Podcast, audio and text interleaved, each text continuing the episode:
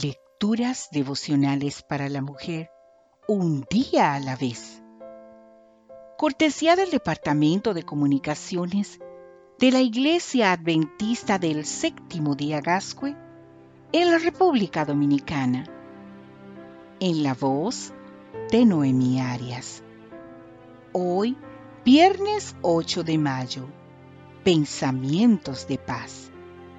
Leemos en el libro de Jeremías el capítulo 29, versículo 11. Yo sé los pensamientos que tengo acerca de vosotros, dice Jehová.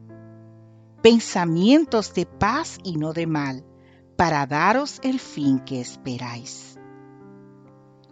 La Organización Mundial de la Salud, OMS, sus siglas, define salud mental como un estado de bienestar en el cual el individuo es consciente de sus propias capacidades. Puede afrontar las tensiones normales de la vida, puede trabajar de forma productiva y fructífera y es capaz de hacer una contribución a su comunidad. Según estadísticas recientes, en una de cada cinco familias de los Estados Unidos se sufre algún tipo de enfermedad mental. Esta puede ser una fobia, un trastorno bipolar, esquizofrenia, ansiedad, ataque de pánico.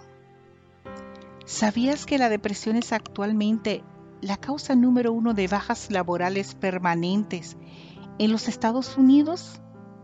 Según la misma OMS, más de 300 millones de personas en el mundo sufren depresión. Las causas de este mal son muchas y muy complejas como para poder abordarlas en una simple reflexión.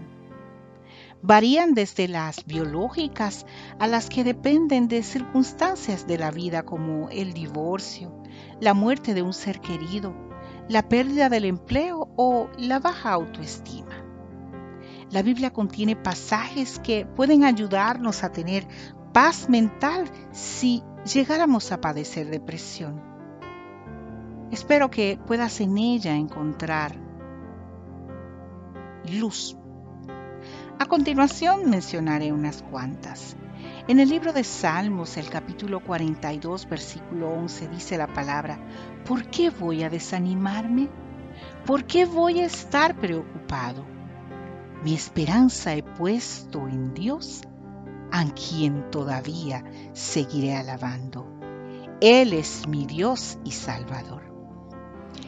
En el libro de Filipenses, el capítulo 4, versículo 8, el Señor nos dice, piensen en todo lo verdadero, en todo lo que es digno de respeto, en todo lo recto, en todo lo puro, en todo lo agradable, en todo lo que tiene buena fama.